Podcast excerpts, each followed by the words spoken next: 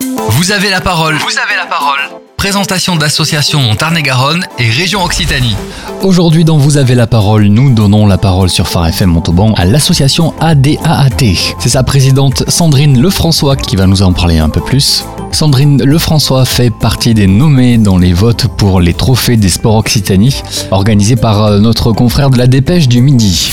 Sandrine, bonjour. Que veut dire ADAAT alors, ADAAT, ça veut dire Association des déficitaires en alpha-1 antitrypsine.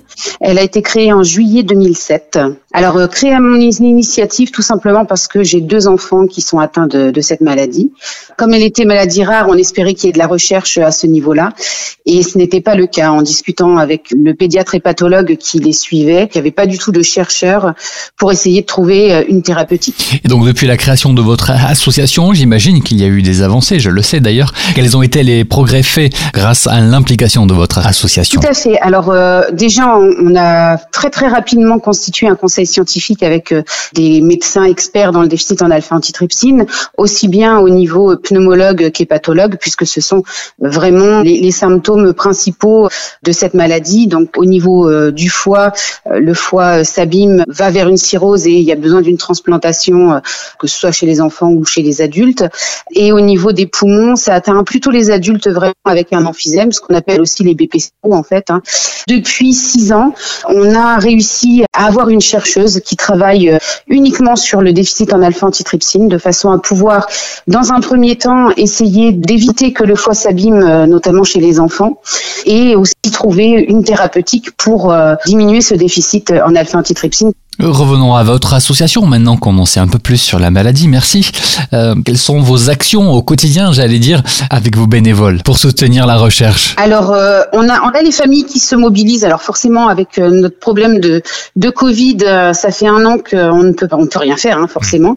Donc, on essaie de se réinventer autrement. Mais sinon, voilà, les familles mettent en place beaucoup de manifestations de façon à pouvoir récolter des dons. Donc, ça peut être des marchés de Noël, ça peut être beaucoup aussi d'événements sportifs parce que c'est vrai qu'on essaie de faire beaucoup de choses autour du sport parce que euh, euh, c'est ce qui permet quand même de garder une capacité pulmonaire plus longtemps possible. On a euh, des écoles qui nous aident aussi avec des parents d'élèves.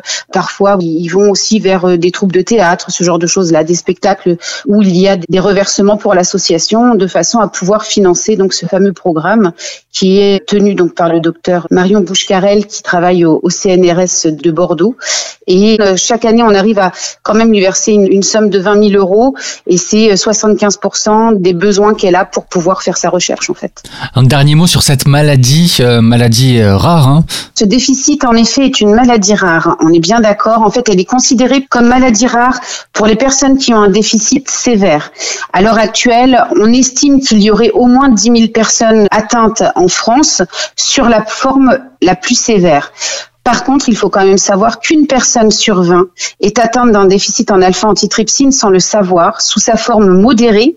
Et la forme modérée, à partir du moment où on va fumer ou alors on va boire de temps en temps comme ça de l'alcool, on risque d'avoir exactement les mêmes symptômes, donc d'avoir soit une cirrhose du foie ou un cancer du foie, ou alors d'avoir de l'emphysème.